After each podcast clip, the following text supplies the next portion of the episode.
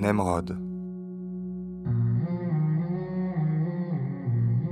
Une histoire de Sornac. Racontée par Clément Sanso. Épisode 43 Le Delta.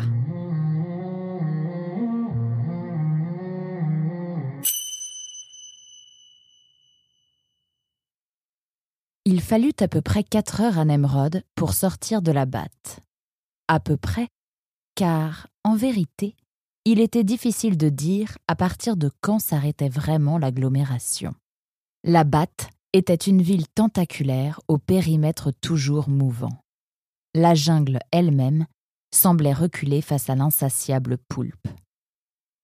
Nemrod consulta sa carte, puis s'approcha du panneau de bois planté un peu plus loin sur le tronc d'un arbre mort. La Tourbière. C'était le nom de ce faubourg désolé. C'était aussi le nom indiqué sur la carte que lui avait donné Bart. Ouf. Nemrod ne s'était pas trompé. Il marcha encore une heure avant d'arriver en vue de l'embarcadère. Au loin, il pouvait voir un renard s'activer avec une longue pagaie. Assis dans la pirogue, une demi-douzaine de renards attendaient. Le bruit d'un sifflet retentit soudain. Le départ C'était le signal du départ La pirogue allait partir sans lui Nemrod se mit à courir comme un fou en direction de l'embarcation. Il hurlait et faisait de grands signes pour attirer l'attention. Pourvu qu'on m'entende Pourvu qu'on m'attende le batelier leva la tête. Il venait de laisser aller le bout qui retenait la pirogue. Lorsqu'il aperçut Nemrod, il planta sa pagaie dans le sol vaseux. La pirogue s'arrêta et, poussée par le courant, pivota sur elle-même. Nemrod arriva à bout de souffle. Montez, je ne vais pas pouvoir retenir la pirogue encore longtemps lui cria le batelier. Nemrod avança dans la vase sans même penser aux piranhas et aux crocos. Il avait de l'eau jusqu'aux genoux lorsqu'il parvint au niveau de la pirogue. Il réussit finalement à se hisser à l'intérieur. Merci. C'était moins une. Tu as de la chance, c'est la dernière pirogue de la journée. La prochaine fois, organise-toi pour être là à l'heure. Oui, désolé. Il va bientôt faire nuit, et en plus, c'est jour de grande marée. Le courant est encore plus violent que d'habitude. C'est vraiment limite, là. La marée? Mais les rivières n'ont pas de marée À l'endroit de leur embouchure, si. Regarde. Quoi? L'eau. Oui? Eh ben quoi? Elle est de quelle couleur? Marron Comme tous les fleuves et les rivières du coin Et là demanda le batelier en désignant l'autre côté. Bleu Waouh C'est incroyable Eh oui Voilà ce qui se passe quand l'eau des rivières rencontre l'eau de la mer. C'est beau L'eau est salée alors? Un mélange d'eau salée et d'eau douce. On appelle ça de l'eau saumâtre. Nemrod passa un quart d'heure à contempler ce merveilleux spectacle. Petit à petit, l'eau brune gagnait du terrain sur l'eau bleue. Soudain, Nemrod réalisa qu'il n'avait pas demandé au batelier où se rendait la pirogue. Dans sa précipitation, il s'était jeté dedans sans même se poser la question de la destination. Euh. Une petite question. Euh, ça va peut-être vous sembler un peu bête, mais. Quoi? Vous allez bien au Delta? Au Delta? Ah non, pas du tout. Nous allons à la H. La H C'est où? À l'opposé. Oh non mais c'est pas possible Mon premier grand reportage euh, Tout ça à cause de Mazen et de son maudit nectar de triton Mais non, je plaisante. Nous allons bien dans le delta, ne t'inquiète pas. Vraiment? Youhou Faut pas me faire des blagues pareilles. Faut pas me faire attendre comme ça. La prochaine fois, je serai à l'heure, promis. J'espère bien.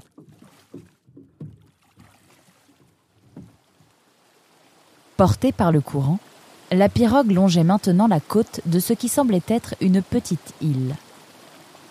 Le rivage était bordé par une étrange forêt de petits arbres serrés, dont les racines immenses s'enfonçaient directement dans l'eau. C'est bizarre, dit Nemrod au batelier. On dirait des arbres sur des échasses, Oui, c'est un peu ça. répondit le batelier, un sourire au coin des lèvres. C'est la mangrove. La mangrove? Oui, c'est le nom de cette forêt semi-aquatique. Les rives du delta en sont presque entièrement couvertes. C'est la première fois que tu vois ça? Oui, Tu n'es pas d'ici, toi? non. D'où viens-tu? De Mortagne, au nord de Bélem. Je suis un arrivé, comme vous dites. Ça se voit. Ah oui? À quoi? Oh, à ton attitude, Mon attitude? Comme quoi, par exemple? Ton regard étonné, ta manière de parler, la façon que tu as de croiser les pattes. Ah oui? Personne ne fait ça ici? Hum, hum. Non, C'est étonnant. C'est pourtant une position confortable. Confortable sur un fauteuil de salon peut-être. Vous savez, je n'ai pas grandi dans un salon. J'ai grandi dans un atelier. Mes parents étaient... Euh... Mes parents sont artisans céramistes. La maison Goupil est l'une des plus renommées de la République. Artisan céramiste Des sortes de potiers, si vous préférez. Ah oui. Et comment se fait-il qu'un fils de potier sans histoire se retrouve ici? Un concours de circonstances. Sacré concours alors. Ou sacrée circonstance. Eh oui, c'est comme ça. Il y a à Bélem des gens avec qui il vaut mieux éviter d'être en désaccord. Oh, tu sais, c'est comme ça partout. Ça ne va pas me remonter le moral, C'est pas fait pour. répondit le batelier en tapotant l'épaule de Nemrod. Oh s'exclama Nemrod en désignant le rivage. Des maisons sur pilotis? Il y a des gens qui habitent là? Oui, quelques familles de défricheurs. Ça a l'air sympa. Beaucoup plus agréable que la batte en tout cas. Oh, ça, ça dépend des goûts. Certains ont besoin de l'énergie de la grande ville pour se sentir vivants. D'autres préfèrent le bruit du vent dans les arbres. Je fais partie de cette seconde catégorie alors. Le rivage défilait lentement. Sur des fils, tendus entre les arbres, du linge séchait. Une renarde était en train d'allumer un feu. Des enfants couraient sur l'étroite plage de sable noir, devant laquelle passait la pirogue. Nemrod pouvait entendre leur rire. Et qu'est-ce qui t'amène dans ce trou? demanda le batelier à Nemrod. Un reportage. Je suis journaliste pour le journal La Perle. J'enquête sur la mystérieuse augmentation du nombre d'attaques de crocodiles dans la région du Delta. Une augmentation du nombre d'attaques de crocodiles Tu es sûr? C'est ce que m'a dit mon chef. Il paraît que le nombre de morts par attaque de crocodile a été multiplié par 10 en quelques semaines. Ah, ça, c'est autre chose. Comment ça, autre chose? Ce ne sont pas vraiment des attaques de crocos. Enfin, pas des attaques normales. Ah bon? Mais alors c'est quoi? Pourquoi tous ces morts? C'est à cause d'un jeu. Quoi? Un jeu? Un jeu n'est pas censé faire des morts. Touchante indignation. Ça aussi, c'est typique des arrivés. Parce que vous trouvez ça normal, vous? Normal, je ne sais pas, mais de là à m'offusquer, Et ce jeu En quoi consiste-t-il? C'est tout bête. Vous lancez votre dé. Si c'est un 6, vous repartez avec une perle. Si c'est un 1, vous finissez au croco. Quoi? Mais c'est complètement débile Et il y a des volontaires pour y jouer? Plein Il y a même une liste d'attente. Tout le monde ne parle que de ça en ce moment. Ça a un succès fou. Mais qu'est-ce qui peut bien motiver les candidats? La misère, sans doute. Ou peut-être simplement l'ennui. Ou les deux à la fois. Enfin, ça, ça sera à toi de le découvrir. C'est toi le journaliste, après tout. Le mieux est de leur poser la question directement. Parce que vous connaissez des participants? Pas personnellement. Ce genre de jeu, c'est pas trop mon truc. Mais je peux t'amener sur place. Il y a une session demain. Ah oui? Bah, je veux bien alors. Tu as un endroit où loger cette nuit? Euh, non, pas encore. Je peux tendre un hamac pour toi si tu veux. Il reste une place dans votre claquemar? Ah, on ne vit pas dans des claquemars ici. C'est pas comme à la batte. J'ai ma propre cabane. Vous avez de la chance. Je trouve aussi.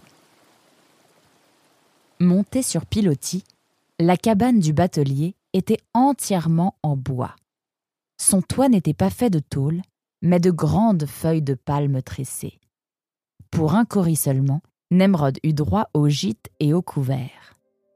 Protégé des moustiques par un filet très fin et bercé par le doux bruit des flots, Nemrod dormit comme un bébé. Un repos bienvenu, car une dure journée l'attendait.